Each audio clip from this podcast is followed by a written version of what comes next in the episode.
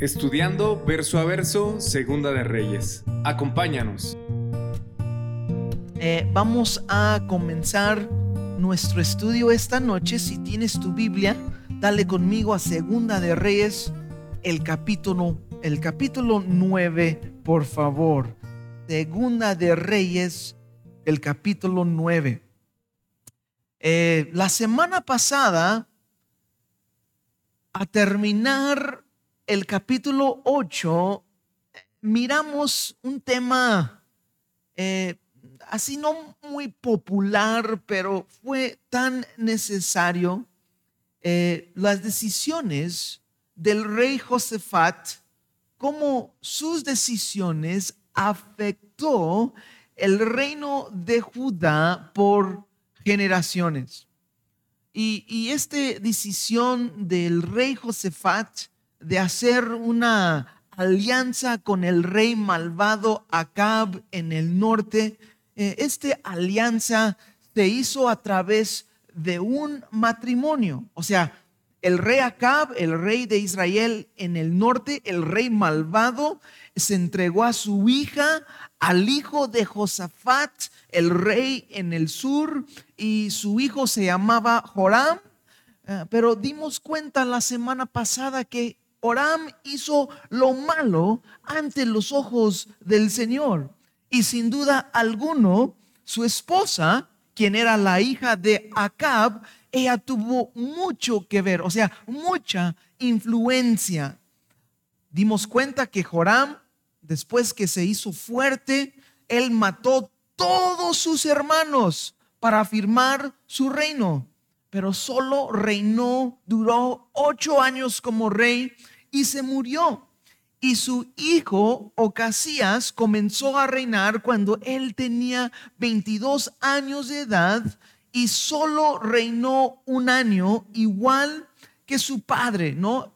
Joram y Ocasías, su hijo, hicieron lo malo ante los ojos de Dios. Ahora, a, comenzar nuestro estudio el día de hoy en el capítulo 9, vamos a mirar el juicio de Dios sobre la casa de Acab. Tenemos que recordar que Dios por medio del profeta Elías profetizó de la destrucción de la familia de Acab por toda su maldad, por toda su idolatría. Y nos dice, quiero leerlo de nuevo nomás como para refrescar nuestra mente eh, del contexto del capítulo 9, de dónde viene. Y eso comienza en Primera de Reyes, el capítulo 21, comenzando en el verso 17. Así dice, ¿no? Este es eh, en el momento cuando, eh, cuando mataron a Nabot y lo robaron su tierra. Y este, ese es el contexto. Y llega el profeta Elías y dice así en el Primera de Reyes 21, 17 dice, entonces vino palabra de Jehová a Elías Tisbita diciendo, levántate, desciende a encontrarte con Acab, rey de Israel, que está en Samaria. He aquí, él está en la viña de Nabat, Nabot, perdón, a la cual he descendido para tomar posición de ella. Y hablarás diciendo, Así dice Jehová, ¿no mataste y también has despojado? Y volverás a hablarle diciendo, así dice Jehová, en el lugar donde los perros lamieron la sangre de Nabot, los perros lamarán también tu sangre, tu misma sangre. Y Acab dijo a Elías, me has hallado enemigo mío. Y él respondió, te he encontrado porque te has vendido a hacer lo malo ante los ojos de Jehová. He aquí, yo traigo mal sobre ti y barreré tu posteridad y talaré de acá todo me anda la pared y al guardado y al desamparado en Israel. Y luego el verso 22 dice, y yo pondré tu casa como la casa de Jereboam, hijo de Nabat y como la casa de Basa, hijo de Agías, por la provocación con que me provocaste a ira y con que has hecho pecar a Israel. De Jezabel también ha hablado Jehová diciendo, los perros comerán a Jezabel en el muro de Jezreel. El que de acá fuere muerto en la ciudad, perros le comerán y el que fuera muerto en el campo lo comerán las aves del cielo. Ciertamente no hubo ninguno como Acab que se vendiera para hacer lo malo ante los ojos del Señor, porque Jezabel, su mujer, lo había incitado y su conducta fue muy abominable pues fue tres, tras los ídolos conforme a todo lo que habían hecho los amorreos, a los que el Señor había echado de delante de los hijos de Israel. Entonces, hoy, en el capítulo 9, vamos a mirar la palabra de Dios que va a cumplir. Entonces, verso 1 en el capítulo 9 dice así. Entonces, el profeta Eliseo llamó a uno de los hijos de los profetas y le dijo, ciñe tus lomos y toma esta redoma de aceite en tu mano y ve a Ramat de Galad y cuando llegas allá verás allí a Jehú, hijo de Josafat, hijo de Nimsi, no es el, el rey de Judá, Josafat, es otro Josafat y sus hermanos, o perdón, y entrando, haz que se levante de entre sus hermanos y llévalo a la cámara. Y luego verso 3, toma luego la redoma de aceite y derrámala sobre su cabeza y di, así dijo Jehová, yo te he ungido por rey sobre Israel y abriendo la puerta, echa a huir y no esperas. Entonces, y a comenzar el capítulo 9, damos cuenta que Eliseo, el profeta de Dios, eh, él recibe de parte de Dios que ahora es el tiempo, el tiempo del juicio de Dios sobre la casa de Acab, y que era el momento para un nuevo rey levantar en Israel. Y creo que es importante notar aquí que Eliseo no es quien, mm, quien es quien se, va en esta misión. Eliseo no va, más bien él eh, envía un joven, un profeta joven. Y le dice al joven profeta, toma este aceite en tu mano y ve a Ramat de Galad y cuando llegas allá verás a ahí Jehú, hijo de Josefat, hijo de Nimsi, y lo vas a ungirlo de parte de Dios como rey sobre Israel. Vamos a dar cuenta que Jehú, este hombre, no sé si le estoy diciendo bien, ¿cómo es? Jehú, Jehú, bueno, pues está bien. Este hombre es medio raro su nombre, pero ya ahí está, ¿sí? Este, vamos a dar cuenta que este hombre era un, un general, un príncipe en Israel. Y, otra cosa que creo que es importante notar, hemos estado estudiando la vida de Eliseo y su estilo como, como profeta, como que él hacía las cosas, por lo general miramos que, que los milagros que Dios hacía a través de él Eliseo siempre trataba de involucrar a otros. Él no estaba buscando ser el estrella del juego, sino que él quería involucrar a otros. Le gustaba que otros también tenían parte, que otros también su fe eh, podía crecer. Por ejemplo, la viuda que estaba por perder a sus hijos al acreedor. Eliseo dijo, ¿te acuerdas? Dijo, mujer, está bien, Dios va a hacer algo, pero ve tú y pídele a todos tus vecinos. Ve tú, pídele a todos tus conocidos vasijas. Y ya que tengas todos, ve a tu casa con tus hijos, cierra la puerta y llena cada uno con el aceite que te queda, lo que, lo que aún tienes, ¿no? El aceite no se va a acabar. Y miramos que la mujer, la viuda, tomó, pidió las vasijas de todos sus vecinos conocidos, entró a su casa, cerró la puerta con sus hijos y sabes, no estaba ahí presente Eliseo, era una prueba de fe también para con ellos. Y ella tenía lo poquito aceite y comenzó a llenar y el aceite no se cabía y hasta se llenó todas las vasijas. Y pues es solo pues uno de los muchos ejemplos cómo Eliseo, cómo Dios lo usó, pero cómo él quería que otros más se involucraban. Y para nosotros creo que eso es importante el día de hoy. Y a mí me gusta muchísimo porque habla de la importancia de preparar la siguiente generación. O sea, a darles al siguiente generación la oportunidad de crecer y aprender, oportunidades de servir a Dios. Y créanme que los jóvenes, eh, ya no soy tan joven, pero un día era joven, igual que todos ustedes. Eh, yo soy chavo ruco ahorita, tampoco no estoy tan grande, ¿verdad? Pero ya no soy tan chavo. Y, y sabes, este, eh, es importante dar oportunidad a los jóvenes, aunque no saben qué hacer muy bien, aunque lo van a regar la cosa de repente y meter la pata, igual que tú, igual que a mí, pero hay que darles la oportunidad de crecer. Eso es lo que yo creo.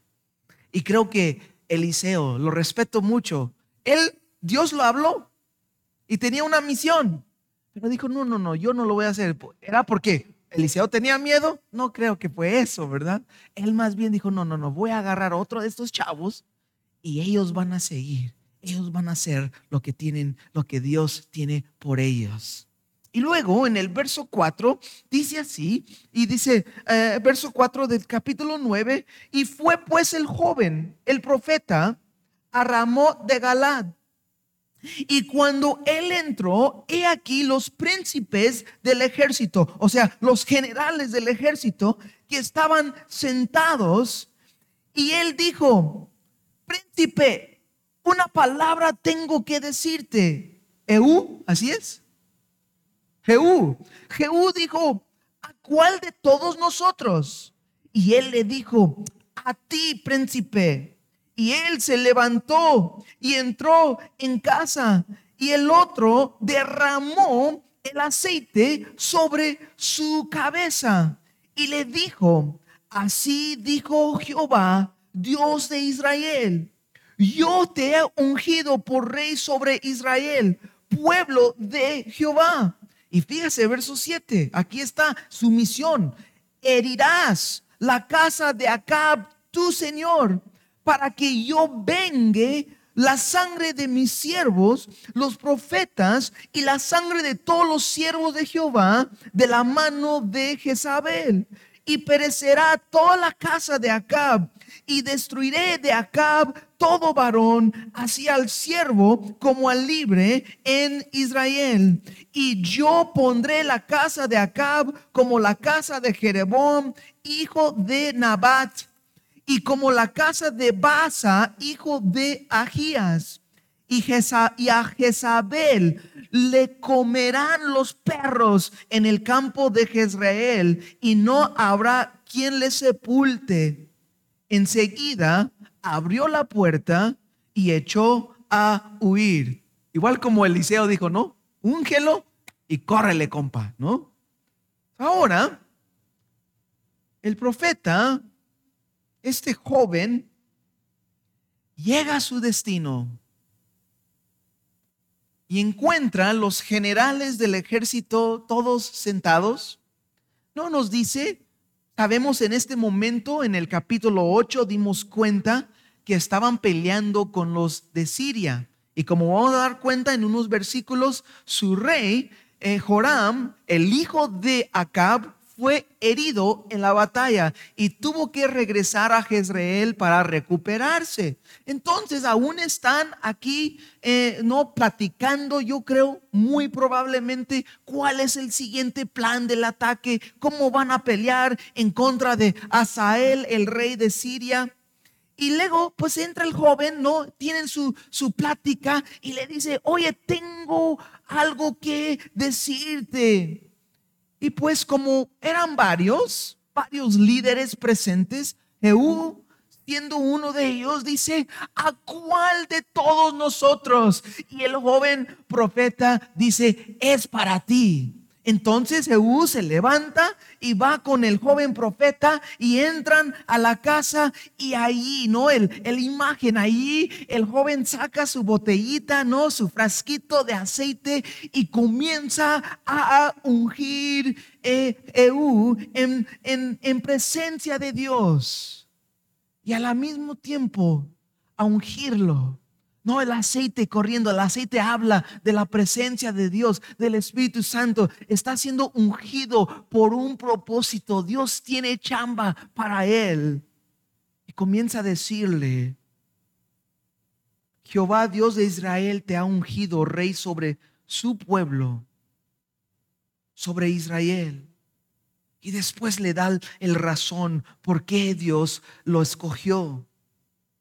Y le dice, herirás la casa de Acab, tu señor, para que yo venga la sangre de mis siervos, los profetas, y la sangre de todos los siervos de Jehová, de la, de mando de Jezabel y a toda la casa de Acab perecerá. Y a Jezabel también van a comer los perros en el campo de Jezreel.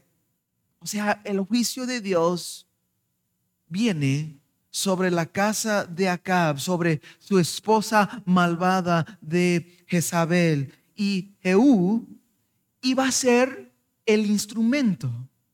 Jehú iba a ser el instrumento en las manos de Dios para cumplir su voluntad. Jehú tenía aquí una oportunidad increíble, increíble de ser usado de parte de Dios para el que el pueblo de Israel se, se podía regresar al Dios verdadero. Estamos dando cuenta que Dios lo llamó, que Dios lo ungió. Pero en el capítulo 10, no tenemos tiempo esta noche, pero vamos a dar cuenta en el capítulo 10. Él hizo caso a Dios en algunas cosas pero no fue por completo. Y al final la Biblia dice que él hizo lo malo ante los ojos de Dios. Hizo caso a Dios lo que él le gustó. Vamos a dar cuenta que él hizo caso a Dios lo que él quería. Ahora, por nosotros, ¿no es bien fácil para nosotros hacer caso a Dios cuando a nosotros nos conviene en ese momento? Él ahora ya va a ser el, el nuevo rey.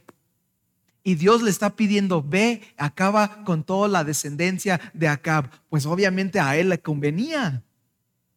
Pero en el capítulo 10, cuando se trataba de quitar los ídolos, o sea, los, los becerros de oro que eh, eh, que el Jereboam levantó, él no se los quitó.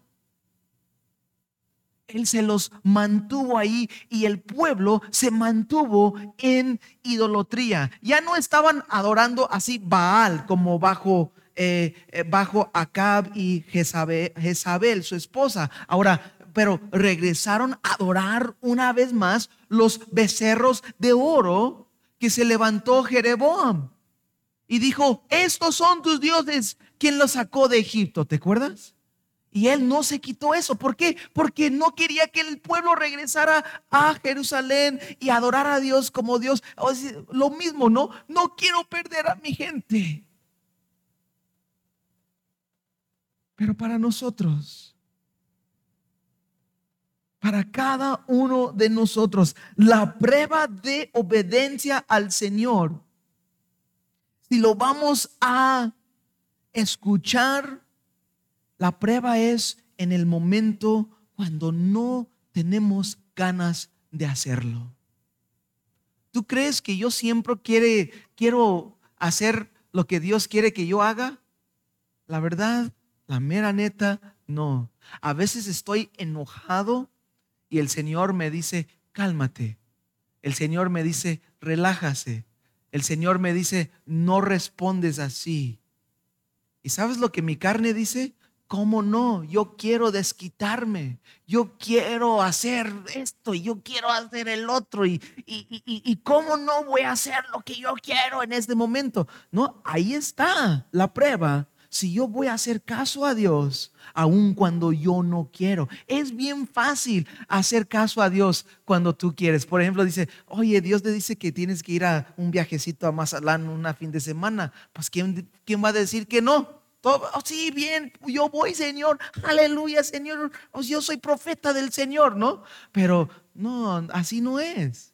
Cuando, cuando Dios te dice hacer algo, aun cuando tú no quieres, es ahí la prueba si vas a obedecer realmente al Señor o no. Entonces, aquí en el verso 11, seguimos. Ya este hombre recibe su llamado, fue ungido como rey, su llamado es acabar con, eh, con la descendencia de Acab. Y verso 11 dice, después salió A los siervos de su señor y le dijeron, ¿hay, ¿hay paz? ¿Para qué vino a ti aquel loco? Y él les dijo, vosotros conoces al hombre y sus palabras y ellos dijeron, mentira, decláranos ahora. Y él dijo, así así me habló, diciendo, así ha dicho Jehová, yo te he ungido por rey sobre Israel. Entonces cada uno tomó apresuradamente su manto y le puso debajo de Eú en un, en un trono alto y tocaron coroneta y dijeron, Eú es rey. Entonces, más o menos del escenario, ¿no? Ven el chavito, el joven profeta, entró, habló con él y sale corriendo y dice, ah, chis, ¿qué pasó? Y luego este hombre, Eú, sale delante de los demás generales, los príncipes del ejército, y, obviamente Eú está todo aceitoso, ¿no? Dice, ¿qué, ¿qué, le echaron ahorita? Este, ¿Tres flores o qué? ¿A qué? No sé si recuerdan de esa, pero bueno, este, pues que le echaron vaselina o qué, qué le pasó, está todo así aceitoso, le echaron un montón de, pues no sé, ¿verdad? Este, de crisco o qué será. Pero dice, ay, chis, ¿qué pasó contigo? Dice, nada, tú sabes, hombre loco, ¿no? No, no, no, dinos la verdad. ¿Qué es lo que sucedió? No estaban, no estaban conformes. Dice, dinos la verdad, ¿qué sucedió? Pues Jehú dice, me acaba de ungir como rey de Israel. Entonces nos dice que se apresuraron cada uno, tomaron su ropa, lo pusieron así sobre las gradas, así en, en un trono, y, tocaron la trompeta y proclamaron Jehú como rey. ¿Te acuerdas el domingo pasado? Trompeta significa un anuncio importante tocaron trompeta, ¿no? Para que toda la ciudad escuchara. ¿Y cuál fue el anuncio? Eú es el rey en Israel. Y verso 14 dice, y así conspiró Eú, hijo de Josafat, hijo de Nimsi, contra Oram. Estaba entonces Oram guardando a Ramot de Galad con todo Israel por causa de Asael, rey de Siria pero se había vuelto el rey Oram a Israel para curarse de las heridas que los sirios le habían hecho peleando contra Asael, rey de Siria. Y Eú dijo, sí, eh, es vuestra voluntad que ninguno escape de la ciudad para ir a dar las nuevas en Israel. Ahora, ahora, Eú, lo que él está diciendo, no está queriendo preparar su ataque para atacar a, a Oram pero le dice, ¿no? Que nadie escapa ahorita. O sea, él quería esa ventaja de poder atacar como de su presa. Y sí, siempre en la batalla, como general, general, perdón, él sabía de tener este como ventaja de, de atacar bajo su presa. Era una ventaja muy grande y él no quería dejar, porque tal vez vía uno, dos, tres en la ciudad en este momento de Ramat Galad que querían ir a, a notificar, oye, andan andan traicionándote acá, ¿no? Y él no quería que nadie saliera para mantener ese como que ventaja de atacar bajo su presa. Y verso 16 dice, entonces Ehu cabalgó y fue a Israel porque Oram estaba allí enfermo. También estaba Ocasías, rey de Judá, que había descendido a visitar a Oram, que era su tío.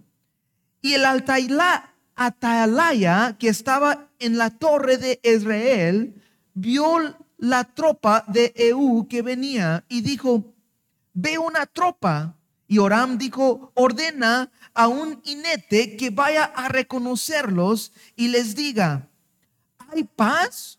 Y fue pues el jinete a reconocerlos y dijo, el rey dice así, ¿hay paz?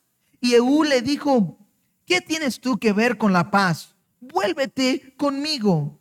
Y el Atayala dio luego aviso diciendo, el mensajero llega hasta ellos y no vuelve. Entonces, verso 19, envió otro jinete, el cual llegando a ellos dijo, el rey dice así, ¿hay paz? Y Eú respondió, ¿qué tienes tú que ver con la paz? Vuélvete conmigo. Y el Atayala volvió a decir también, este llegó a ellos y no vuelve. Y el marchar del que viene es como el marchar de Eú, hijo de Nimsi, porque viene impuestosamente. Entonces, aquí damos cuenta, Eú va en camino a la ciudad de Israel y desde lejos el que cuidaba la ciudad, o sea, en la torre del muro, lo está viendo eh, todos de caballos viniendo a todo dar, ¿no? Desde lejos. Y obviamente, ¿no? Lo que uno puede ver desde lejos, un montón de polvo, ¿no? Todos estos caballos con estos soldados es como un carro manejando en un camino eh, de tierra, así de polvo, ¿no? Y el carro viene recio y ¿qué se ve uno? Un montón de polvo. Entonces no sabemos exactamente cuántos hombres van con él, pero pues sin duda como, eh, como él era general, tenía un montón de hombres bajo su control y todos van a todo dar, un montón de caballos, tal vez cientos, tal vez miles, y están llegando a todo dar, un montón de, eh, de polvo se ve. Y entonces el rey Oram dice, bueno, pues Ahí viene una tropa, viene mucha gente. Tenemos que mandarle un mensajero para ver si todo está bien. ¿Hay paz? Manda a preguntar a Jehú. Y Jehú responde al mensajero y le dice, ¿tú qué tienes que ver con el paz? Vuélvete conmigo, ¿no? Pues, súbete al grupo, ¿no? Ándale, ¿qué te pasa? Y luego otra vez el Atalaya le dice al rey, no, el jinete, el mensajero no regresa. Entonces el rey manda otro y tampoco él no regresa. Y ya está acercándose más. Y en este momento, el rey sin duda está preocupado, ¿no? Acabo de mandar dos mensajeros y ninguno regresa. ¿Qué es lo que sucede? Pero el atalaya le dice, oye, el que viene, estoy mirando ya un poco mejor, el que viene es como el marchar de EU, porque viene impetuosamente, o sea, viene a todo dar como locochón, ¿no? ¿Conoces a alguien que maneja el carro así medio loco, no? Este, te subes con, a mí me dicen eso, que suben conmigo, pero yo les digo, ¿sabes qué? Pues yo de verdad, yo sí tengo pie de fierro, entonces yo sí puedo justificar yo sí tengo pie de fierro y así es, entonces ya no ya, ya, ¿verdad? Pero te subes con alguien, no, se manejan locos, ya ni quieres, ya sabían de este hombre, ¿no? Este hombre manejaba siempre a todo dar. Y se me hace recordar del apóstol Pedro. Los evangelios, ¿no? Eh, el apóstol Pedro Nos dice la Biblia, no se, se, pinta como un hombre que no tenía control de su lengua. Siempre decía lo que tenía que decir. Siempre decía lo que se sentía. Y el apóstol Pedro era como el más loco de todos. Cuando Jesús les dijo a todos, les dijo, ustedes me van a dejar. Ustedes todos se van a escandalizar de mí esta noche. ¿Te acuerdas cuando estaban en el jardín de Getsemaní? Y Pedro dijo, si todos estos te dejan, yo no. Yo estoy listo para ir a la cárcel hasta morir por ti. ¿Te acuerdas, Pedro? Así, así hablaba él. Pero lo que también me hace recordar, este hombre era un hombre así medio locochón. Pero sabes, Dios puede tomar los que tienen caracteres fuertes. Y si ese carácter fuerte es sometido a la voluntad de Dios, Dios puede usarlo para hacer grandes cosas. ¿Sí? Hay gente así hay hombres así que son rudos y son hombres, son hombres hombres y son medio rudos y así. También hay mujeres que traen su carácter también medio fuerte. Algunos dicen amén, hermano, sí, dicen, bueno, no, no digas nada, ok, después te vas a meter en broncas. Pero cada uno de nosotros tenemos nuestro carácter. Y a veces la gente conoce cómo somos, ¿no? Tal vez ya cuando yo no estoy, tal vez hablan cosas de mí. Está bien, no pasa nada. Pero cada uno de nosotros tenemos nuestro carácter. Pero cuando nuestro carácter es sometido a la voluntad de Dios, Dios te puede usar. Amén. Y es lo que veo con este hombre. Dios lo usó. Era un hombre general. Sin duda, era un hombre de, de guerra. Era un hombre peleonero, el que le gustaba pelear. ¿Sí? ¿Sabes qué? Hay hombres peleoneros que le gustan pelear, que si tu voluntad es sometida a la voluntad de Dios, Dios te puede usar tu vida en una manera muy grande. Yo lo he visto. Y tal vez dices, no, pues Dios, ¿cómo me va a usar? ¿Sabes qué? Está bien. Somete tu vida, somete tu voluntad a la voluntad de Dios y Dios te puede usar.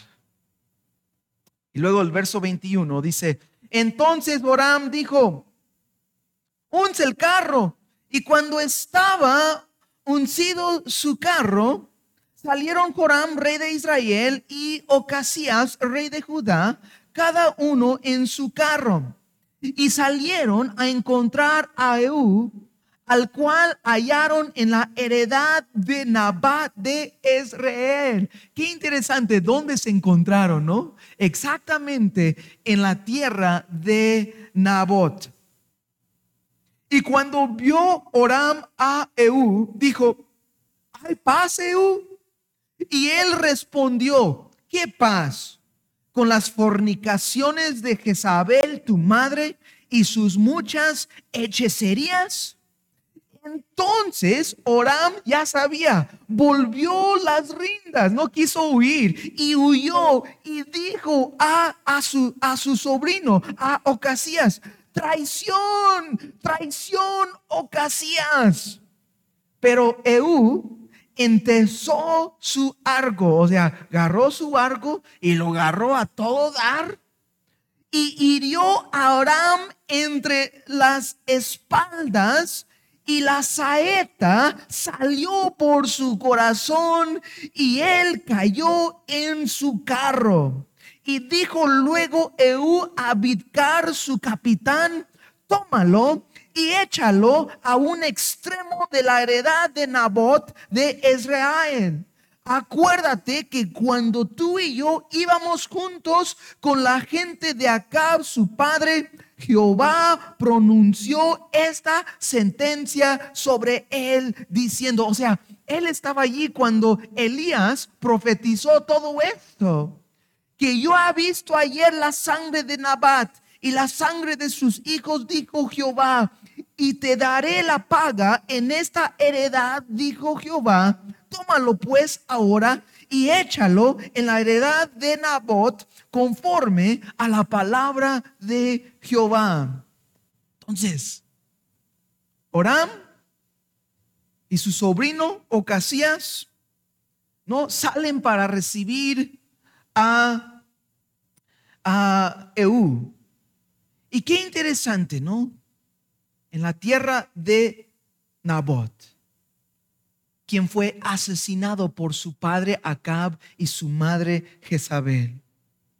Y Oram llega y pregunta a Eú, ¿hay paz? Y Eú responde, ¿qué paz? ¿Cómo puede haber paz? O sea, no hay paz, no puede haber paz por las fornicaciones de Jezabel, tu madre, y sus muchas hechicerías.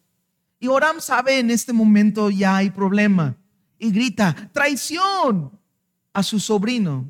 Y trata de huir, trata de escapar, pero Eú toma su arco y con la perfección, nos dice la Biblia, lanza y la saeta salió, o sea, entre las espaldas, ¿no? Por atrás y sale por el corazón. Qué tremendo, ¿no? Qué flechazo le dio.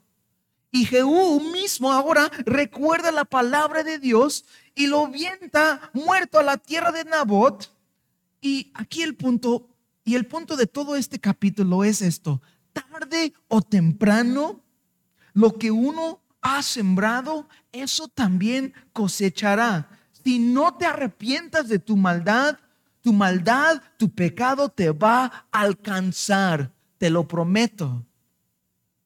Tarde o temprano. Tarde o temprano tu maldad te va a alcanzar. Te lo prometo porque así lo ha prometido Dios. No son mis palabras, sino es la palabra de Dios. Y verso 27 dice, y viendo esto, Ocasías, rey de Judá, igual Ocasías, siendo rey de Judá, pero él igual era descendiente de Acab, porque su madre, el o más bien, el abuela, su abuela era Jezabel, ¿ok? Su abuelo era Acab. Y viendo esto, Ocasías, rey de Judá, huyó por el camino de la casa del huerto y le siguió Eú diciendo, herí también a este en el carro. Y le herieron y le subida de Gur junto a Eblem y Ocasías huyó a Megido, pero murió ahí.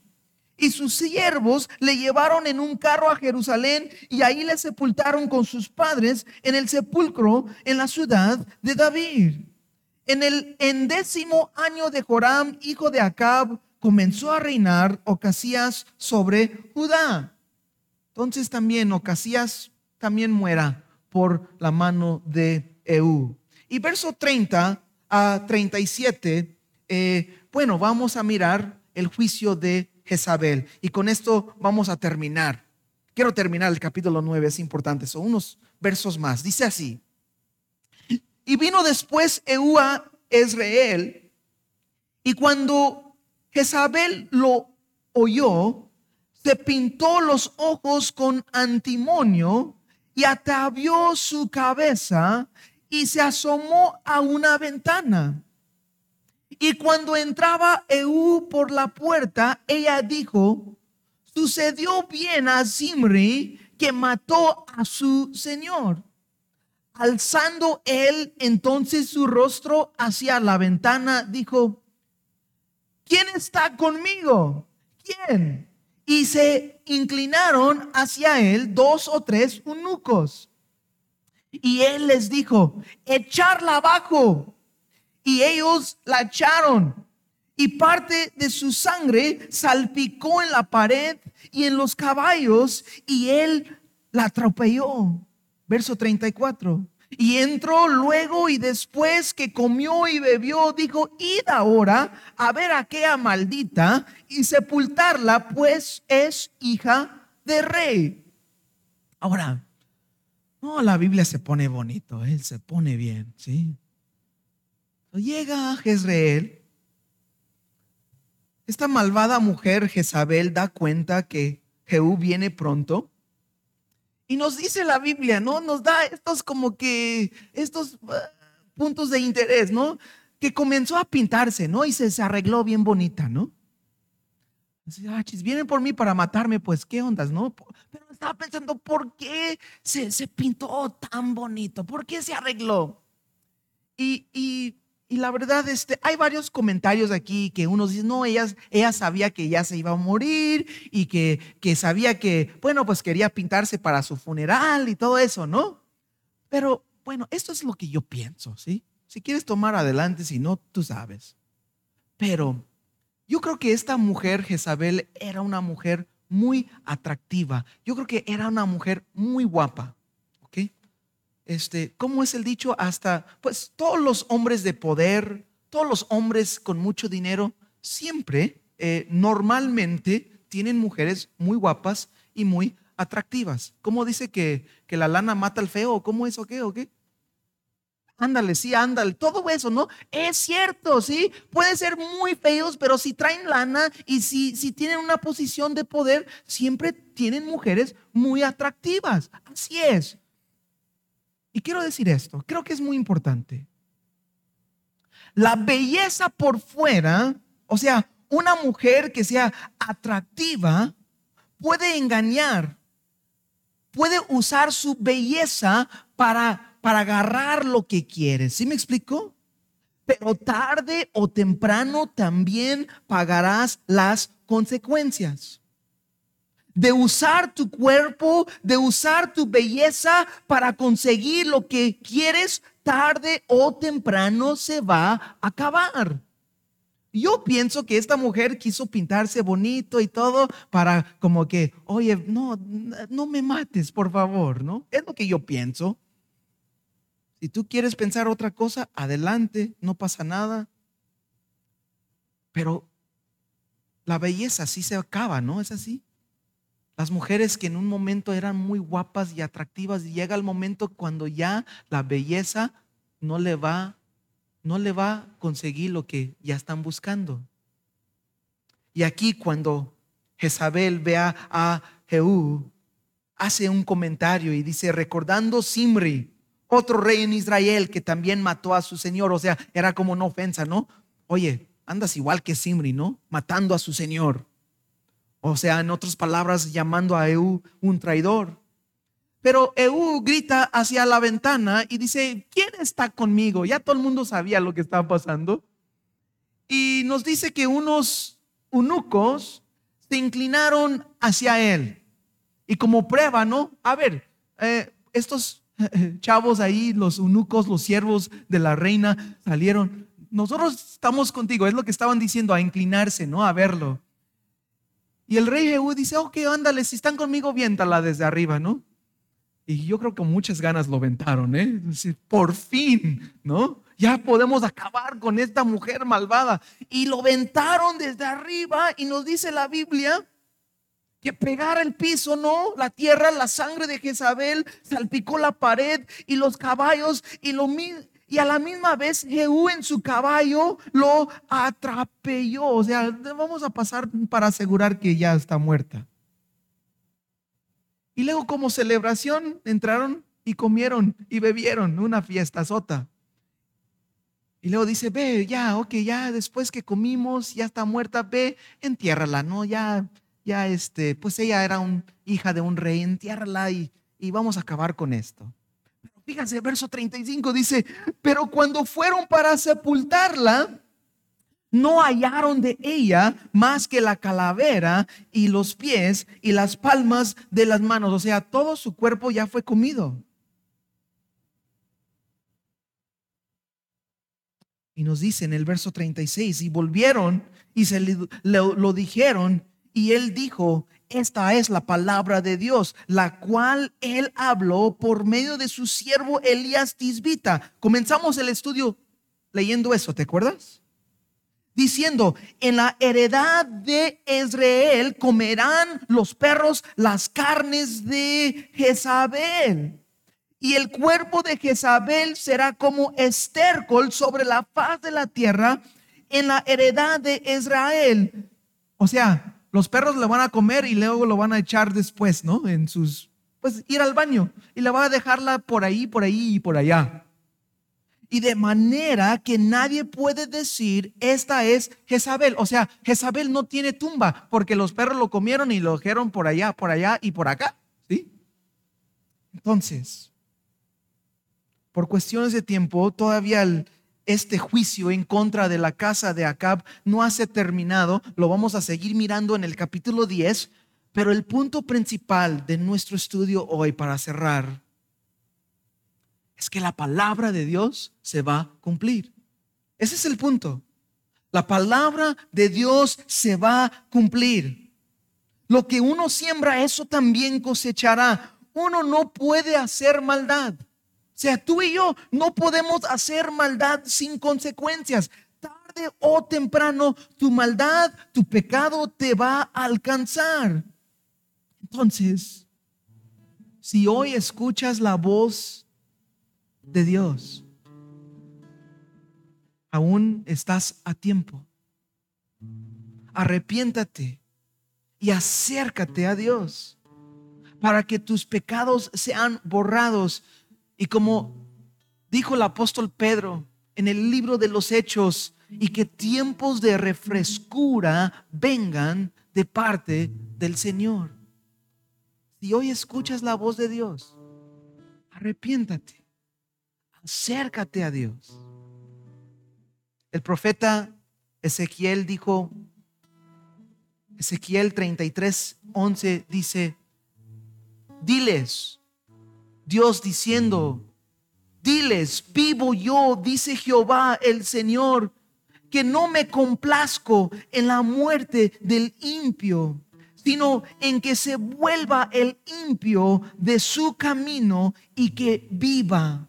Volveos, volveos de vuestros caminos. ¿Por qué morirás, oh casa de Israel? El Señor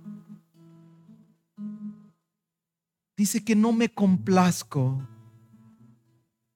en la muerte del impío.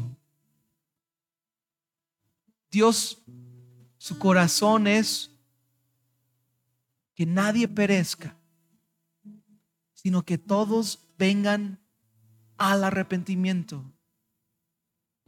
Pero si no hacemos caso, si no escuchamos la voz, la gracia, la misericordia de Dios, tarde o temprano vendrá el juicio.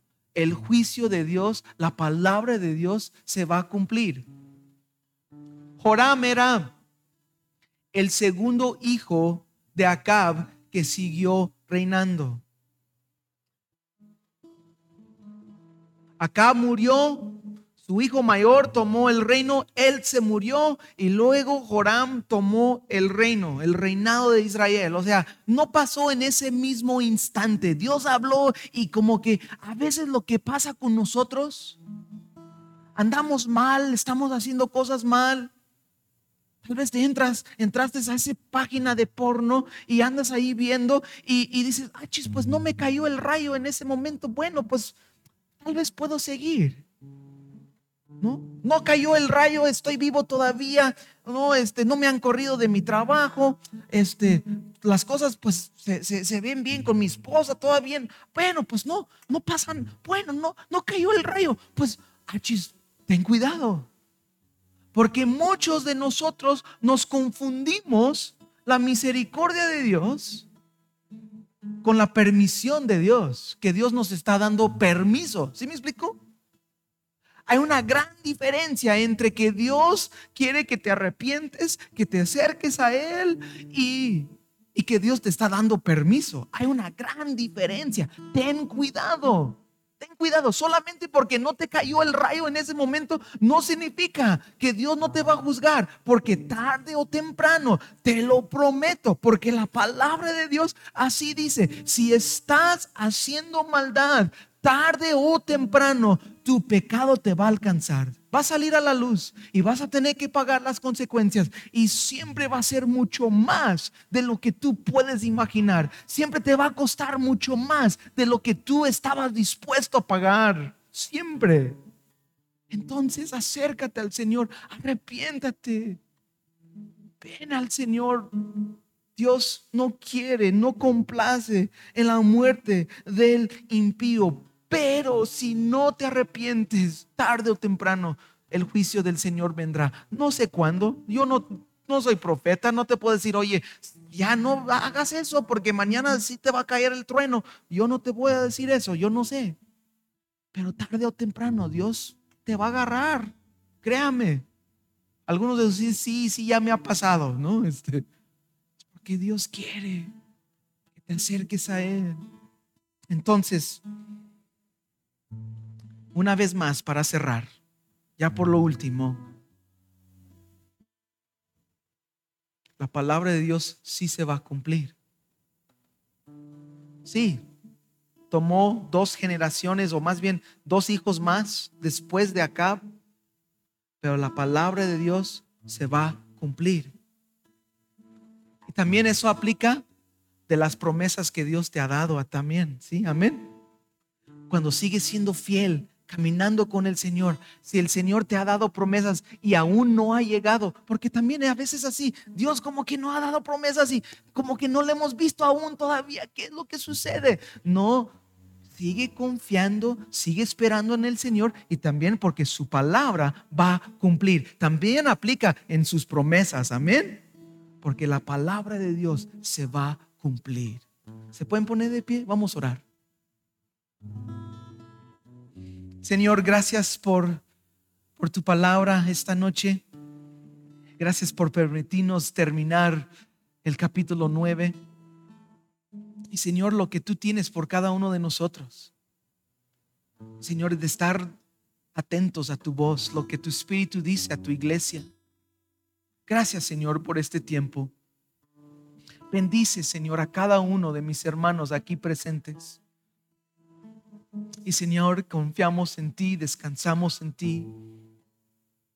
Jesucristo, el Salvador del mundo que vino y murió en la cruz por nuestros pecados y resucitó el tercer día y conquistó la muerte y el pecado. Y en su nombre hay vida. Te bendecimos, Señor. Te pedimos todo esto en el nombre de Jesús. Amén.